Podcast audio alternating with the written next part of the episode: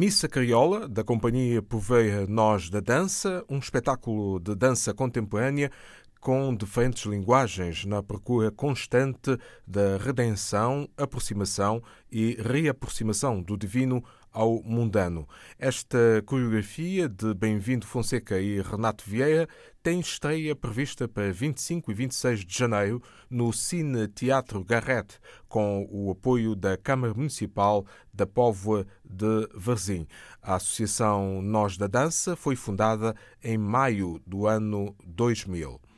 Terça-feira foi inaugurada na Biblioteca Nacional de Portugal a mostra que assinala os 100 anos da criação da Sociedade das Nações. Pedro Oliveira é o coordenador da exposição sobre uma instituição criada em 1920 e que, em 1945, deu origem à Organização das Nações Unidas.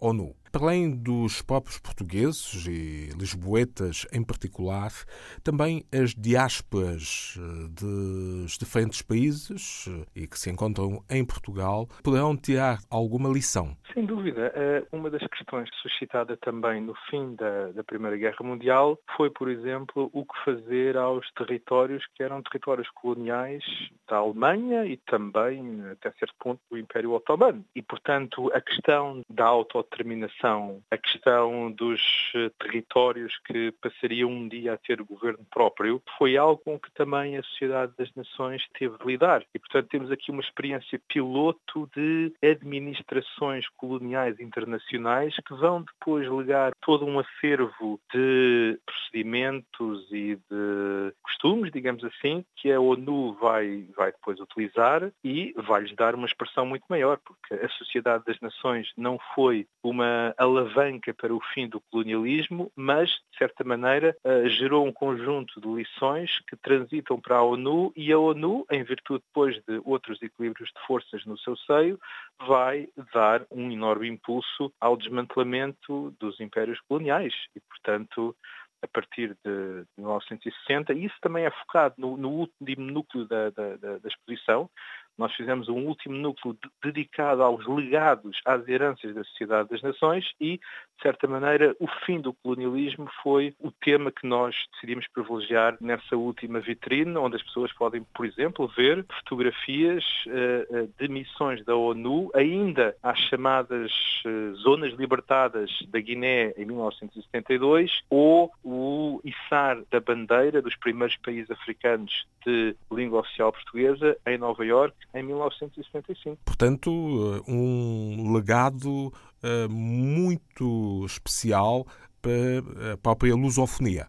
Sim, sim, sem dúvida. O, a chegada à independência dos países uh, de língua oficial portuguesa está estreitamente ligada à ação desenvolvida uh, por vários uh, organismos da ONU, nomeadamente o seu Comitê de Descolonização. A ONU, enquanto grande arena global, amplificou enormemente os discursos e as pretensões dos movimentos nacionalistas, dos movimentos de libertação das antigas colónias portuguesas portuguesas. A exposição pode ser visitada no, no, horário de abertura da Biblioteca Nacional, que é entre, se não estou em erro, entre as nove e meia da manhã e as eh, sete da tarde e também pode ser visitada ao sábado, com um horário um pouco mais restrito, entre as dez da manhã e as 17 horas. A entrada é livre e as pessoas podem também desfrutar das outras ótimas exposições que, que estão neste momento na Biblioteca eh, Nacional. Pedro Aires Oliveira, o coordenador científico da exposição que, na Biblioteca Nacional,